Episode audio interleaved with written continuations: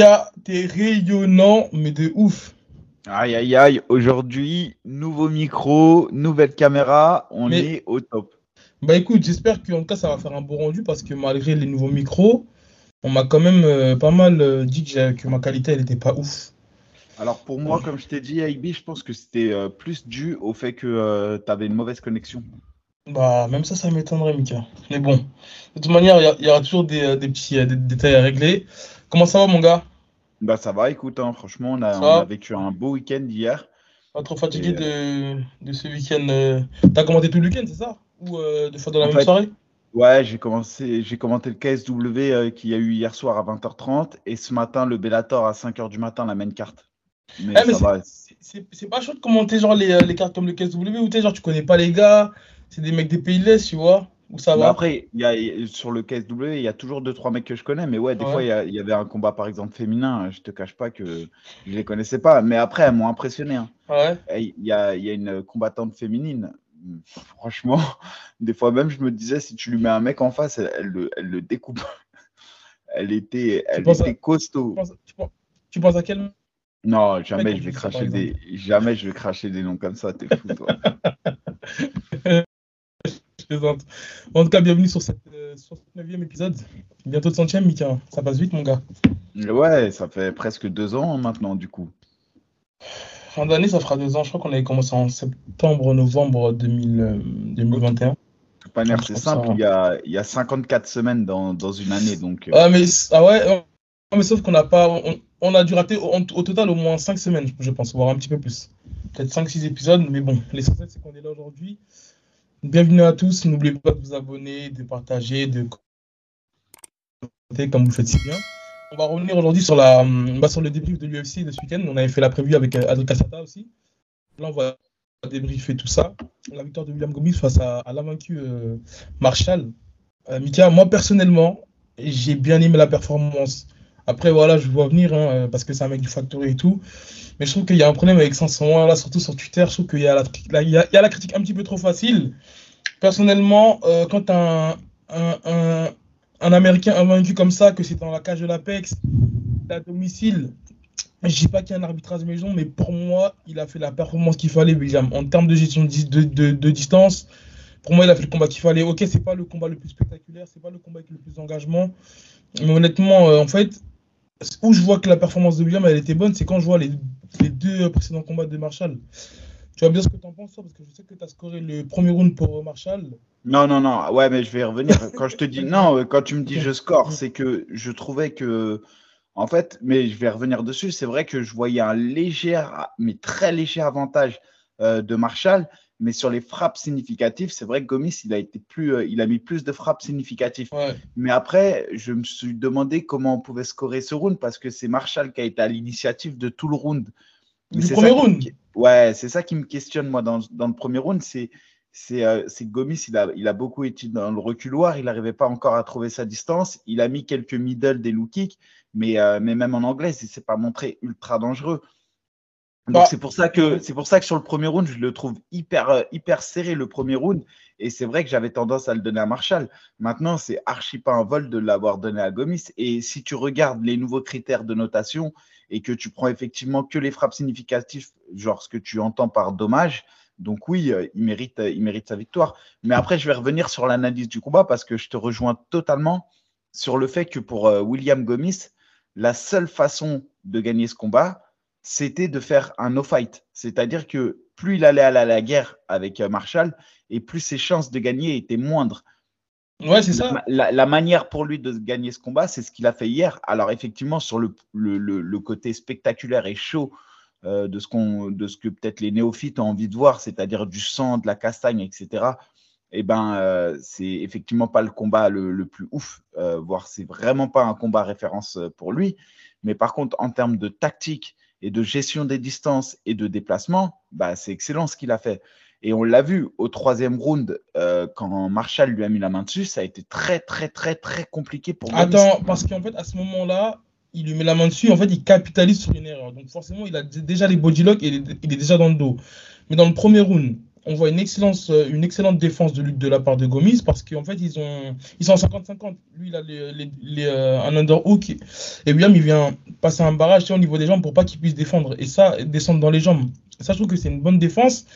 Et même dans le deuxième round, tu vois que Marshall, il, il, va chercher le cash control et c'est lui qui avorte. Donc, c'est lui qui annule en fait la lutte et qui repart. Parce que je pense qu'à ce moment-là, il doit sentir qu'il n'y a pas moyen de l'emmener au sol. Donc après, l'amener au sol du troisième round, c'est sur une erreur que William fait. Je crois qu'il s'engage trop, il réussit à rentrer des bodylocks et à prendre le dos. Ouais, et c'est au premier round même, si tu regardes bien au premier round, quand il y a le. Au moment où il se colle, c'est presque William qui vient coller Marshall. Et c'est Marshall ensuite, il arrive à retourner la situation, il met contre la cage. William, il met les deux mains en dessous. Donc, euh, il défend normal, euh, classique sa lutte. Euh, et par contre, il reste un long moment contre la cage. Et, pour moi, comme il y avait l'agressivité du côté de Marshall et il y a eu ce long moment de contrôle contre la cage, c'est vrai que j'avais tendance à mettre le round à Marshall. Mais, euh, mais encore une fois, je le dis, c'est de l'appréciation et, euh, je suis, euh, ben, voilà, moi, je suis content que Gomis ait gagné. Et surtout, ce que je redis, c'est que les gars, Gomis, sur le papier, pour moi, il n'était pas le favori. Et, et la performance qu'il a fait hier soir, elle est incroyable. La gestion des distances, la, gagner un combat techniquement et tactiquement face à un adversaire qu'on sait meilleur que lui dans deux domaines, notamment la lutte et le sol, euh, c'est ouf. Surtout quand on voit au troisième round ce qui s'est passé, c'est ce qui aurait pu se passer tout au long du combat. Donc pour moi, il y a eu un, euh, vraiment une gestion des distances de William que ça me faisait penser au William qu'on avait vu au Cage Warrior, où il s'est beaucoup déplacé, il a envoyé beaucoup de volume avec ses jambes. Effectivement, il s'est pas trop engagé sur les points. Mais euh, mais il fallait pas s'attendre à autre chose dans ce combat. On l'avait dit, hein, sur papier, Marshall, c'est très très solide. Et, euh, et, je pense que William Gomis, il vient de battre euh, l'adversaire le plus fort qu'il ait jamais rencontré en carrière. Non, bien et, sûr. et, Marshall, c'est quelqu'un qu'on reverra, à mon avis, à l'UFC. Ouais, bien sûr. Mais après, là où, en fait, bon, j'ai mis la, la, boîte à questions pour pas changer. Et il y en a qui ont dit qu'en gros, c'était en fait que le prochain combat va être déterminant pour, pour voir si en fait il peut euh, prolonger son contrat à l'UFC. En fait, moi, je suis suis pas totalement d'accord. Comme je dis, la performance, euh, c'est pas la meilleure performance, en tout cas, on voit une, euh, une gestion des distances et un, comme je disais, en fait, il, a cette faculté-là à suivre un game plan, William. Dans le sens où il combat, dans le premier round, tu dis que c'est qui n'arrive pas à trouver. Que, non, tu disais que c'était William qui n'arrive pas à trouver sa distance. Moi, je trouve que c'est Marshall qui n'arrive pas à trouver sa distance. Parce qu'en fait, regarde, si tu remarques bien, il n'y a pas beaucoup d'engagement du côté de la boxe anglaise. Par contre, il envoie quelques jambes qui touchent. Il envoie des middle, donc il est bien à sa distance. Et tu vois que c'est Marshall qui veut engager le combat. William qui recule et qui change de direction à chaque fois. Et en fait, c'est à chaque fois à Marshall de, de, lui courir après et d'essayer de le cadrer. Il n'y arrive pas, tu vois. Oui, mais, mais, quand je te dis, il ne trouve pas la distance, c'est en attaque. La distance, tu la trouves quand tu attaques, pas quand tu défends. Parce que quand tu défends, tu es en contre. Donc, euh, c'est pour ça que je te dis que euh, dans les deux, d'ailleurs, tu as raison, les deux ont eu un peu de mal à trouver leur distance. Mais Marshall, on le sentait quand même sur son, volume en anglais qu'il distribuait et tout. Il avait envie de casser la distance. Il avait envie d'aller bagarrer. Et William, lui, il n'a pas du tout été en attaque au premier round. Il a fait que, que, que contrer. Euh, et effectivement, il a touché. Et c'est ça qui lui a fait gagner le round. C'est parce que les middle qu'il a mis, il claquaient. Il y avait un peu de blue kick. Mais sur le, la, physionomie du combat, il n'a pas trouvé une distance dans laquelle il pouvait frapper, ne pas se faire toucher. Jamais. il a toujours été en contre. En tout cas, on a une petite frayeur parce que, enfin, une petite frayeur. Euh, troisième round, c'est qu'on a un étranglement. Après, presque le bras tête et il tape pas. Et c'est marrant parce que euh, il y en a beaucoup qui ont, qui vu faire, euh, qui ont vu dire, la, même situation lors de l'UFC Paris. Mais moi, je me rappelle à l'époque, d'ailleurs, Mika, ce soir-là, je crois qu'il était à l'UFC en Belgique. Je crois que tu accompagné Yassine Bellage à l'époque. Il avait affronté, il avait affronté un mec, William, et il était pas en triangle. Et je jure qu'à ce moment-là, moi, je suis devant l'UFC. Bon, je le connaissais pas. Hein. Et euh, il s'est passé la même chose, c'est-à-dire qu'il n'a pas tapé. Ensuite, quelques mois après, en finale des Contenders, il affronte Morgan Charrière en finale. Et il se passe la même chose, sauf que en fait, malheureusement, c'était sur une tête cheville, une qui est talon. Et il veut pas taper et boum, ça craque. Avant ça aussi, bien avant ça, il affronte, il, affronte euh, Saladin Parnas. Il s'affronte les deux. À un moment donné, Saladin Parnas, il est sur un bras tête, il tape pas. Le mec, il est vraiment dur au mal. Franchement, c'est un, truc de fou. Après, bah, il, se passe à, il se passe ça à l'UFC Paris, il se passe encore ça hier. Mais euh, en tout cas, ça doit vraiment dissuader les gens d'aller chercher une soumission ou un étranglement. Parce que le mec, il veut pas taper. Pourtant, hier, il était bien engagé. Hein. Bah à un moment donné, il a les crochets, il est à plat ventre. Et tu vois, malgré ça, bah, il tape pas. C'est ouf. Hein. Non, mais c'est bien, il montre qu'il a, il a du mental. Après, moi, je l'avais dit aussi mercredi qu'il avait le sens du danger. Euh, je trouve que c'est quelqu'un qui esquive bien le danger, même s'il se fait dominer au sol et que voilà, la position, on l'a vu, c'était quand même compliqué au troisième round. Hein. Mais il a su réagir et à chaque fois, il, arrive à, comme je le dis, au dernier moment, à, bien esquiver le danger. Donc, c'est bien. Et, euh, c'était une, victoire close encore, mais euh, qui va lui permettre de progresser. Et, et là, pour le coup, je vous le dis, le gars qu'il a battu, il est fort. C'est vraiment un mec fort. C'est ça. En tout cas, moi, je vous invite à regarder les deux précédents combats de, Marshall pour voir en fait la, différence de performance euh, entre ce qui s'est passé hier, ce qui s'est passé au Dana White Contender Series à son premier combat. Et c'est là où on voit que bah, en fait, il a su le nullifier, euh, William Gomis. En tout cas, dites-nous ce que vous en pensez en commentaire, si vous le voyez euh, briller par la suite dans cette catégorie-là. Et voilà, cas, moi, c'était tout pour, euh, pour William Gomis, à part si tu as un truc à rajouter. Non, non, ouais, faut pas être trop dur, c'est tout, parce que euh, c'est son deuxième combat à l'UFC, c'est son septième combat MMA en carrière. Euh, franchement, laissez-lui le temps, il va, il va venir. Hein. Quand on voit la construction de carrière parfois que O'Malley a eu, etc., je trouvais que les gens étaient beaucoup moins difficiles avec O'Malley et regardez où est O'Malley aujourd'hui. Donc voilà, faut, faut encourager, surtout que, encore une fois, je l'aurais dit, Marshall est solide. Donc, euh, à voir par la suite, mais, euh, mais voilà, c'était euh, pour moi, c'était quand même un combat très très serré, qu'aurait basculé du côté de Marshall, Gomis ou match nul. Pour moi, ça m'aurait pas heurté. Mais, mais voilà, ça a été une grosse frayeur qui s'est fait et il va falloir qu'il progresse encore, encore et encore. Mais, mais c'est très bien. Ouais, c'est ça. On passe au combat suivant qu'on avait analysé, Bobby Green contre Jared Gordon, un combat qui était potentiellement, on va dire, la suite pour comment il s'appelle là J'ai oublié son nom, Paddy Pimblet. Euh, pour Paddy Pimblet, c'est ça. Ouais, nous, en fait, on, supposait que le vainqueur affronte Paddy Pimblet. Après, je ne sais pas si tu as vu le combat, moi je l'ai vu. Bobby Green, clairement, il était en train de marcher sur Jared Gordon. Hein. Et, quand je revois le combat de Gordon face à Pimblet et que je vois ce que Bobby Green a fait à Gordon, bah, je m'inquiète pour l'avenir de Pimblet dans la catégorie des 70 kilos. Hein. Vraiment. Juste pour revenir là-dessus, quand même, euh, je trouve que c'est incroyable la manière dont Bobby Green a, géré Jared Gordon. J'avais le sentiment, sincèrement, peut-être pas jusque-là, mais qu'il s'amusait dans le combat avec lui.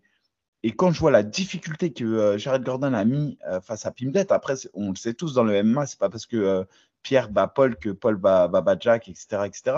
Mais Franchement, c'est inquiétant pour l'avenir de Paddy Pimblett. bah, sur la performance, Mika, quand tu regardes les combats et le ratio de victoire de Jared Gordon, sur ces 7 combats à l'UFC, enfin maintenant 8, il avait 5 euh, ou 6 victoires à la décision. Et le premier combat qui gagne, c'est par TKO, c'est son premier combat à l'UFC. Le problème, c'est que moi, je trouve qu'il n'est pas assez, euh, il est pas assez entreprenant dans le combat. Donc, il fait toujours la. Ça, ça, ça déconne ton micro. Mais écoutez, j'ai changé de micro. J'espère que la qualité sera beaucoup mieux. Parce que Mika m'a signalé des problèmes de son. Donc on a fini sur Jared Gordon et, euh, et Bobby Green. On peut passer au main Mika? On avait le numéro 3 et 4 de la catégorie des heavyweight euh, Curtis Blade et Sergei Pavlovich. Ouais, et franchement, j'ai gagné un bon billet grâce à ça. je l'avais Déjà, t'as parié encore? Ouais, j'ai parié. Je t'avais dit, la cote a été bien de Pavlovic. Elle était à 2,30. On le rappelle que ceux qui n'ont pas 18 ans, non, c'est haram de toute manière de parier. Donc, parier. Ouais, vas-y, mon frère. tu me parles de haram. Moi, j'ai parié. J'insiste pas au pari, attention. Je dis juste que j'ai parié sur Pavlovic et que, euh, et que bah, j'ai gagné, euh, j'ai gagné le jackpot. Et, euh, et euh, je sais pas si tu penses comme moi, mais le combat, il a été à sens unique. Encore une fois, par contre, Curtis Blade, il montre qu'il encaisse quand même. Parce que, un peu à l'image de Nganou, euh, il a encaissé les premières droites sans broncher. mais, mais à un moment donné, c'était trop. Bah, en fait, euh, c'est vrai qu'il encaisse. Excuse-moi, vas-y. Non, non, bah, à un moment donné, il, a, il en a encaissé deux, trois de trop. Il a, j'ai trouvé que euh, quand il a décidé d'amener au sol, c'était déjà qu'il était dans un état critique, ce qui fait qu'il n'a même pas réussi à surprendre Pavlovic. Et euh, Pavlovic était trop costaud. Et, le mm. pire, c'est que j'ai pas senti Pavlovic hyper rapide hein, dans ce qu'il proposait. C'était. Euh, j'ai senti que c'était, c'était, ouais, c'était du Pavlovic, quoi. Il a avancé, il a rien changé dans son jeu, en fait. Il a mm. boxé un peu plus en combinaison, peut-être. Mais j'ai pas senti un Pavlovic 2.0, euh, tu vois. Il vient avec ce qu'il sait faire et, ça marche bien. Et si aujourd'hui, il y en a bien un qu'on peut, qu'on peut appeler euh, le Nganou numéro 2, c'est lui quand même. Hein. parce que là, sur ses derniers combats, mm. C'est incroyable ce qu'il a fait. Et en, plus, si on compare Nganou, bah, c'est beaucoup plus propre sa boxe. C'est une boxe en combinaison. C'est pas des parpaings qui, qui partent mais, tu de très très loin. si tu mets Pavlovic face à Nganou, tu mets qui vainqueur? Non, non, non, non, Je t'ai dit que techniquement, c'est beaucoup plus propre ce que propose Pavlovic. Je t'ai pas dit qu'il était meilleur. Je t'ai dit que techniquement, c'est beaucoup plus propre. Il y a des jabs. Il y a une boxe en ligne, il y a des crochets, il y a des. Moi, moi je, trouve que, je trouve qu'on est encore sur le Nganou de l'époque, tu vois. Et on oublie un peu ce que Nganou il a proposé dans le combat contre Miocic. Oui, bien sûr, mais c'est une globalité après, Mika, le reste, de, le, reste de ses performances. Moi, la performance qui m'a choqué, je pense qu'elle a choqué tout le monde, c'est contre euh, Jairzinho. Quand tu regardes le ralenti et que tu vois les 3-4 crochets fait. Mais, mais ça aussi, marche. Faut, faut, remettre dans le contexte, c'était que quand il a affronté Jairzinho, il était, c'était la descente aux enfers pour lui. C'était non quand tu parles de Curtis Blade, quand il, quand il bat Jairzinho, il est sur 3-4 défaites, euh, victoires. Avec ah, Junior Dos Santos, Ken, Velasquez et tout. Mais euh, non, en tout cas, après, pour revenir à la performance, non, je suis pas, je, jure, je suis pas surpris parce que je te dis, euh, Curtis Blade, quand il tombe sur des punchers, lorsque c'est à mi-distance, le mec, il est perdu. Avec Marken, pareil, hein. avec Marken, il se prend un knockout. Après, voilà, il active la lutte dans sa tête, donc il réussit à l'amener au sol. Mais avec, euh, avec Derek Lewis, c'est pareil. Il essaie de lutter, ça marche pas. Avec euh, Nganou, pareil. Et une fois que. En fait, plus le temps il passe, et plus il n'arrive pas à lutter, on dirait. Enfin, non, c'est pas ça. C'est que plus le temps il passe, lorsqu'il n'arrive pas à, rentrer, à mettre sa lutte, c'est là où tu as l'impression que bah, psychologiquement, il y a une chute. En fait, il fait semblant de pouvoir échanger et en fait, il rentre euh, des takedowns de, de, détresse. Et à partir du moment où le premier ne passe pas, bah, tu es presque sûr qu'il va se prendre un, un, un take-off parce que là, le coup qui se prend, tu as l'impression que c'est lui qui se jette, c'est pas un knockout qui le fait tomber. Enfin, il y a eu un knockout dans le premier round, enfin, dans, dans, le début du premier round, il tombe, il se relève. Mais là, quand tu regardes bien le, la combinaison qui se prend, il tombe, mais genre, il se met à genoux lui-même, tu vois. Ouais, non, mais non, il n'en pouvait plus, il n'en voulait plus. Et après, le, au départ, il trouvait hein, sa distance. Il arrivait même à toucher hein, Pavlovic. Mais Pavlovic, il a tout encaissé sans broncher. Ouais, c'est ouf. Hein. Franchement, il, est, il est inquiétant, hein, Pavlovic, quand même. Mais t'as vu le jab qui, qui fait vaciller euh, il met un jab sans puissance, ça fait vaciller Curtis Blade. Je dis, mais c'est quoi, ce, quoi ce bordel? C'est incroyable. il, est, il est franchement inquiétant. Et, euh, et voilà, on, on, se disait pour, que, euh, pour Cyril Gann, c'était soit Pavlovich, soit Curtis Blade. Et, euh, et, je pense que, en tout cas, là, ce qui a du sens, ça serait de faire Pavlovich contre Cyril Gann. Après, je suis plutôt, au final, je me dis que je suis quand même rassuré parce que je me dis que il, a, il, a sur le, le pied-point, Cyril Gann, il a montré qu'il pouvait battre Nganou quoi, sur la partie pied-point. Après, on ne saura jamais si euh, la blessure empêchait Nganou de boxer et tout, mais ça, c'est des hypothèses. Mais ce qu'on a pu voir, c'était qu'en tout cas, euh, sur la partie pied-point, que ce soit contre Volkov, euh, Rosenstruck, Derek Lewis, Nganou, il, s'en est toujours bien sorti.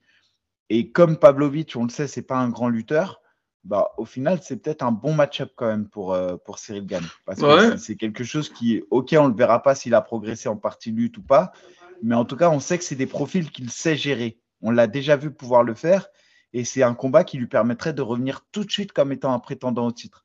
Donc ça peut être intéressant pour lui. Mika, quand tu as eu deux chances au titre et que tu rebats le troisième de la catégorie, ou le quatrième, ça m'étonnerait que tu puisses te, te, te positionner en tant que. C'est-à-dire que même si en septembre, Pavlovic contre Gann, ça se fait et qui gagne, c'est pour moi quasi impossible qu'il demande directement un, rematch pour la ceinture. Mais, il y aurait qui Tu peux pas.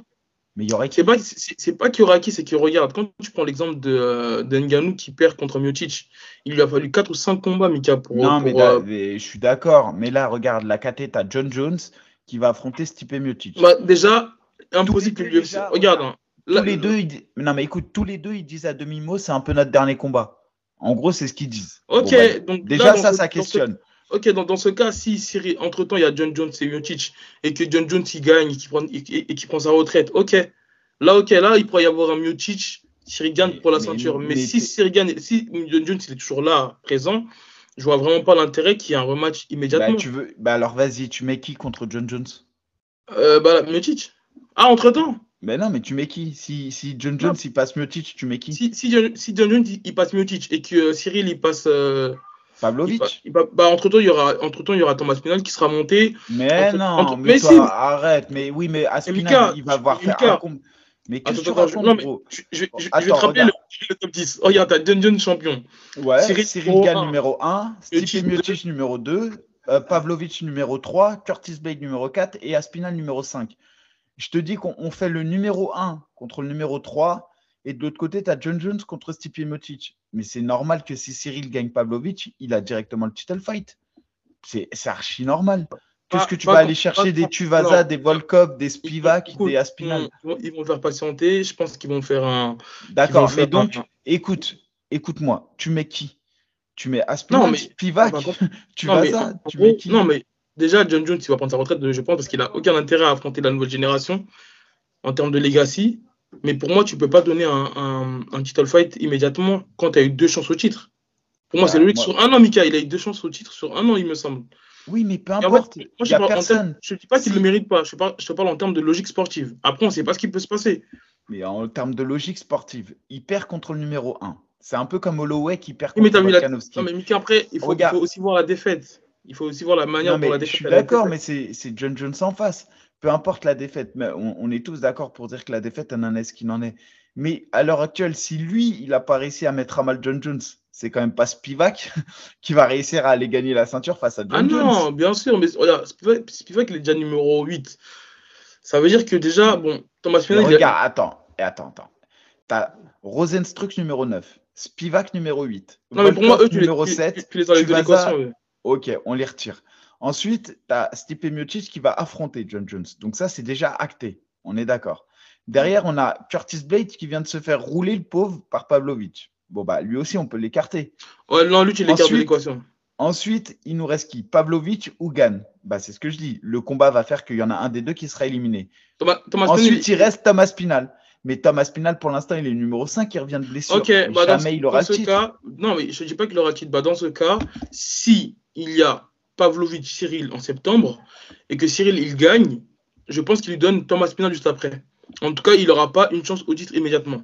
Ouais, peut-être, je sais pas. ça euh, m'étonnerait en tout cas après Mika, ça, ça m'étonnerait parce que quand tu regardes en, général, quand tu perds. Euh, une, ceinture intérimaire entre, euh, entre Aspinal et, et, Cyril Gann, tu vois. ouais, c'est ça, entre Aspinal bah, et Gann. En tout cas, pour moi, c'est. Quand tu as une chance au titre, pour moi, tu attends au moins 4, 4 tours avant de. Mais non, mais, mais la KT des poids lourds, c'est pas la KT des poids légers. Bah, explique-moi pourquoi Nganou se passe ça. Peut-être que c'est un problème. Mais parce que Nganou, tu sais très bien, il y avait un problème de management, il y avait un problème d'entente avec l'UFC, c'est pas pareil. Écoutez, moi je sais, je sais pas, mais dites-nous ce que vous en pensez en commentaire. Euh, faut voir, faut voir. En tout cas, c'est un combat que le peuple demande septembre euh, Paris. On dirait qu'il y a Aldric qui nous dit qu'il y aura une demi-finale entre Manon Fioro et j'ai oublié l'adversaire. Enfin, c'est pas sûr, c'est à prendre au conditionnel. Et euh, en main event, pourquoi pas avoir euh, John Jones, enfin Cyril et, euh, et Pavlovic ou Cyril et Thomas Final parce qu'il avait annoncé un, un, retour imminent Thomas Final. Donc c'est pas impossible. Ah, ouais. ouais. Donc voilà. Moi, je, je crois pas trop que Aspinal y revienne face à face à comment dire à Cyril Gann. Je pense plus, tu vois, un Aspinal qui reprend Blade directement, tu vois. À la rigueur, c'est possible. C'est pas, c'est possible. Après Blade, je mens pas. Blade, moi, je pense qu'ils vont, qu'ils, vont, euh, je sais pas, qu'ils, vont un petit peu l'évincer parce que. Euh, mais non, gros. Franchement, t'as ouf. T'as pas conscience que la KT, la KT, elle est déjà déshabillée. Tu sais que ça fait 3-4 ans que la catégorie, bon, à part Nganou, mais ça fait 3-4 ans que tu as Gersigno dans le top 5, dans le top 10, que tu as Derek Lewis, que tu as Volkov, que tu as Chris Dogos, il est arrivé il n'y a pas longtemps. Blaga Ivanov, il est encore dans le top 15. En fait, si tu veux, là, il y a, peut-être 3-4 nouveaux, nouveaux noms et encore. Hein. Mais si les nouveaux noms, ils ne passent pas ces anciens, ça veut bien dire qu'ils n'ont pas leur place. C'est pour ça que je pense qu'ils ne peuvent pas prendre le risque de mettre Curtis Blade face à Thomas Pinal, par exemple. Parce que si Curtis Blade il, bat Thomas Pinal, ils sont un petit peu niqués, Mika, en termes de, de, de bah dans la catégorie. Donc, dans ce cas-là, toi, tu parles en termes de business, tu ne parles pas en termes de logique bah, sportive. Oui. Un peu des deux parfois.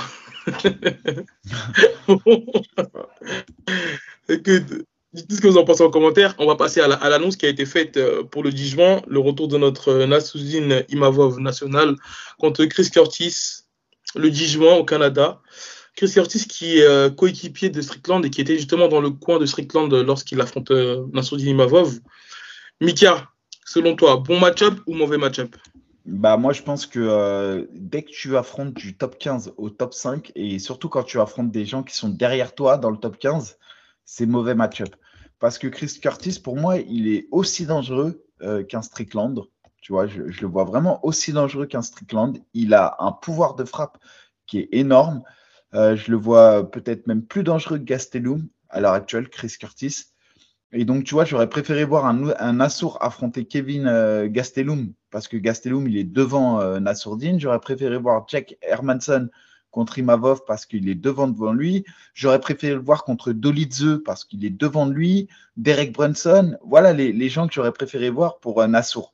Parce que là, Nassour, en, gros, il prend un gars qui est classé derrière lui et c'est un gars qui est amené à venir dans le top 5 de, du, des 84 kilos. C'est vraiment un gars qui, pour moi, va va aller, euh, va aller dans ce top 5. Alors oui, la performance qu'il a fait là contre Calvin, euh, contre Gastelum, elle n'était pas ouf. Il n'a pas réussi à s'imposer. Mais, euh, mais attention. Attention, quand je vois le combat de Curtis contre Buckley, je, me dis, je me dis que c'est difficile. En fait, les, atouts qu'il a, c'est pas que c'est des atouts kryptonites pour Nassour, mais c'est qu'ils ont un peu les mêmes, les mêmes points forts. C'est-à-dire que ça frappe dur debout et à la différence de Nassour, c'est que euh, Curtis, Nassour, on le sait tous, c'est un bon technicien. Il maîtrise bien, il est propre, il, est majestueux dans sa manière de boxer. Et Chris Curtis, il a un côté un peu euh, frappeur, brouillon. Et le côté bagarreur, on l'a vu face à Sean Strickland, euh, ça a été difficile pour Nassour d'appréhender ce côté bagarre. En fait, dès que ça sort un peu du côté technique, c'est compliqué pour les fins techniciens d'appréhender ça. Et je pense que Chris Curtis, il a, il a les armes pour essayer de faire déjouer Nassour. Donc, c'est pas un combat facile, ça va être vraiment un combat difficile. Mais c'est ça, en plus, au-delà du côté technique, quand ta technique ne suffit pas, bah, tu la lies à la puissance.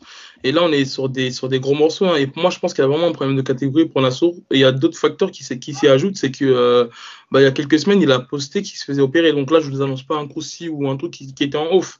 C'est il, tu vois, il avait fait un post en story ou sur, euh, ou sur Instagram qui disait qu'il s'était fait opérer du, de, de, la cheville. Donc forcément, il y a le temps de la rééducation, de la, réathlé, de la réathlétisation. Et je pense que c'est beaucoup, beaucoup trop tôt pour un retour, surtout que bah, récemment, il y a eu la défaite face à Strickland. Et j'ai l'impression qu'il qu faut prendre le temps d'évoluer, surtout lorsque tu enchaînes ces combats-là.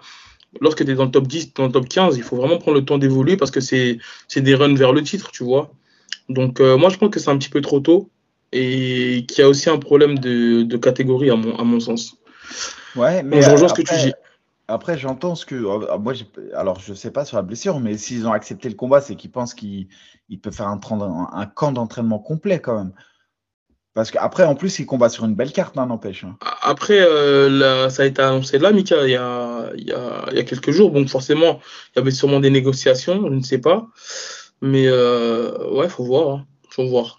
Enfin, je pense que sur le côté, euh, est-ce que Nassour sera prêt pour le combat? Je pense que oui. Sinon, ils n'auraient pas accepté le combat.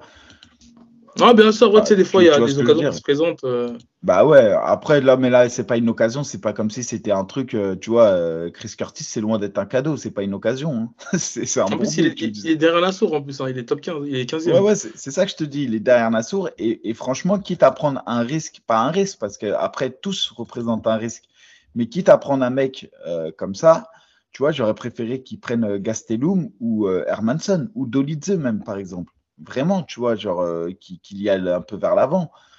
Euh, c'est vrai que je, je, trouve, en fait, euh, Curtis, c'est un peu chiant, quoi, parce que ça tape fort, c'est dur, c'est un côté bagarreur, c'est fort physiquement. Après, on le sait, Nassour, il est capable de gérer ça. Mais, Et sur, sur, les statistiques, c'est 100% de takedown, takedown défense. Hein. Pour qui? Pour, euh... pour Chris Curtis, ouais. Ouais, mais après, je pense même pas qu'il a envie d'aller au sol, pour être honnête. Non, mais ce, ouais. ce, que, ce, que, je veux dire, c'est que c'est. Voilà, s'il si y a une ouverture, tu sais, il peut y avoir des changements de niveau parfois. Mais là, le non, gars. après, même le combat qu'il a fait contre Joaquin Buckley, euh, en vrai, tu vois, euh, il s'est mis en danger en allant à la bagarre, mais, euh, mais il l'a éteint. Il lui a mis une vraie extinction des feux, tu vois. Donc, c'est pour ça que je dis, je dis il, a, il a quelque chose dans les mains quand même, ce gars-là. Ah non, bien sûr, mais c'est le combattant le moins intelligent, mais par contre sais, il monte les mains, il avance. Hein, quand il combat ah bah moi, il... Hermanson, il le suit tout le, tout le round, tu sais, il coupe pas la route. Et ben, Hermanson, il fait quoi? Il, il, se déplace, change de direction, il lui met des middle, tu sais, il, il, lui court après pendant trois rounds. Et euh, bah, bah, la différence, c'est que Nasruddin, il est, il est il est beaucoup boxe anglaise, tu vois. Et il n'a pas des déplacements qui font qu'il pourrait, on va dire, euh, faire du in and out. Enfin, il peut faire du in and out, ouais, si, mais, uniquement, mais uniquement ouais. en ligne. Tu sais, mais je trouve qu'il n'y a pas de changement de direction de sa part. quand il avait affronté euh, Yann. Euh, Enish. Yann Enish, il, a, il avait, et euh, Chabazian, il, avait boxé avec une gestion des distances qui, a, Ouais, incroyable. En fait, c'est ouais, une, une, gestion des distances qui est, qui est focalisée sur la boxe anglaise. C'est-à-dire que c'est juste pour, euh, pour revenir aussi sur le palmarès, du, coup, ils ont quand même deux points communs sur leur palmarès, Nassour et, et lui. C'est notamment Buckley et Phil, Way, Phil Hayes.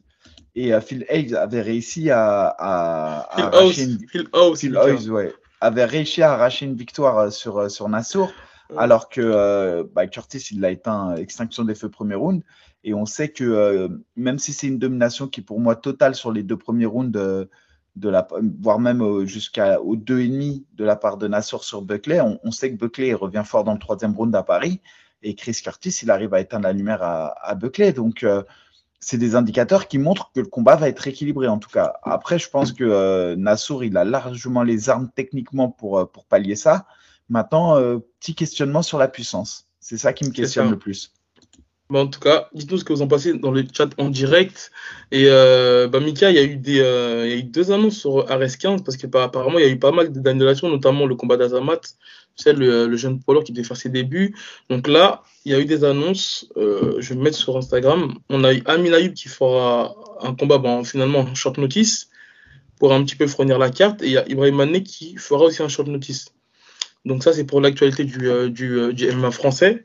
Et le week-end prochain, on a Claire Lopez qui, qui est française, mais qui s'entraîne à Londres, il me semble, qui combattra, qui combattra au Rising contre, contre laisse-moi juste me mettre à jour sur. Euh, contre Rena Kubota. C'est au Rising, donc euh, voilà, c'est on va dire c'est le nouveau Pride avec euh, les règles les règles Pride, donc les footstomps, les pénalties dans la tête. De la bonne castagne, donc voilà, allez donner la. ouais, sur, le, sur la carte du RS15, en tout cas, ils n'ont pas actualisé la carte. Je le vois pas là. ils, ont mis. Ibrahimane et Amin Ayoub, je les vois pas. Hein. Bah, c'est sur, euh, sur l'Instagram. Et euh, il y a Amin Ayoub aussi. Ok, bah écoute, ça va être une belle carte. On a normalement Vincent Delgara, on rappelle. Euh, Demarte Peña qui affrontera Mehdi Sadji. Euh, gros combat, moi, c'est Clint Kammer que j'ai hâte de voir contre Christopher Jacquelin. on avait aussi qui était Mustafa Aïda qui affrontera Moumen. Il y a des combats. On a aussi Kroll qui affrontera Azilder. Donc, euh, non, non, il y a, des beaux combats. Franchement, j'ai hâte de voir. Après, je reviens sur euh, le chaos de la semaine. Euh, j'en parle parce que je l'ai commenté. Chaos incroyable. Lors du tournoi 1 million de dollars du Bellator, c'était la finale chez les moins de 61 kilos. On avait, on avait comment dirais-je, Patchy Mix qui affrontait Rofeon Stotts. franchement, incroyable. Rofeon, il, avait beaucoup fait parler de lui, Stotts, sur son dernier combat. Il avait affronté euh, non, c'était son avant-dernier combat contre Juan euh, Archuleta. Ils avaient fait un combat de ouf. Ça partait dans tous les sens. Euh, c'était incroyable. Et je voyais, euh, je le voyais devant parce qu'en pied-point, c'est vraiment solide, ça débite et ça ventile. Alors qu'on connaissait Pachi qui était plus un gars du sol, avec peu d'aisance en pied-point. Et en fait, il a fait quelque chose qu'on voit rarement c'est qu'il a mis un genou debout alors que son adversaire, il n'a pas tenté d'amener au sol. Et en fait, il est venu euh, tout droit, il a pointé son genou vers le ciel et il est venu toucher le menton de son adversaire sans sauter, sans rien. Il s'est juste servi de son allonge, enfin de, son segment, et il a touché plein menton euh, Stott et il remporte le tournoi au premier round au bout d'une minute et il empoche le million alors qu'il était, euh, il était contender. Donc juste pour ça, le chaos et le contexte font que vraiment pour moi, c'est vraiment le combat du week-end. Ok, Misa, Mika, j'ai appelé Misa. À force de te moquer de toi euh, quand tu défends le prénom. Bah, merci pour le, euh, pour le chaos de la semaine. Je crois qu'on est bon pour aujourd'hui, Mika. On se retrouve, euh, je pense, d'ici quelques jours pour faire la, la, la, preview avec Al Casata pour l'UFC 288 qui aura pour main event Aljamain Sterling contre, contre le retour de contre Cerudo pour son grand retour après trois, trois ans d'absence. Et voilà, Mika. ça va être incroyable, hein, cette UFC. Franchement, c'est. Ouais. Et je, rappelle, on a sur la même carte euh, Burns qui remet le, le, couvert face à, Mohamed. Euh, on a Jourdain face à Kron Grassi. On a Evloef contre Mitchell. Alors, ce combat, ça va être un truc de ouf. Ouais. Euh, et il y a un autre combat, je ne sais plus c'est lequel j'avais noté, mais je ne le vois plus. En tout cas, bref, euh, ça va être vraiment un UFC de malade. Ok. À d'y être. Mika, c'est tout pour, pour aujourd'hui. Euh, bonne, et, bonne soirée à vous, bonne journée en fonction de, de l'heure à laquelle vous regardez ça. Abonnez-vous, allez nous follow sur les réseaux. Et il euh, n'y a pas de croustilles en ce moment, non? Non, il n'y a rien. Bah, écoute, après, je suis loin de tout. Mais euh, non, pas de croustilles. Euh, non, non, j'ai même pas de. J'ai rien. T'as pas repris l'entraînement, non? T'as repris? Si, je, je m'entraîne, ouais, je m'entraîne toujours un peu. Mais détente. Bah, attends, je vais, je vais voir s'il y avait des questions. Qui, parce que les questions qui ont été posées, c'était, ça concernait le, le fight de William Gomis. Donc, je vais faire un petit tour. Alors. Euh... Non, c'était ça, on, on, y a, on, y a, on y a répondu dans l'ensemble. Donc non, je crois que c'est bon, Mika. Ok, bah, bah, c'est carré. Alors, bonne soirée à tout le monde, les gars. Yes.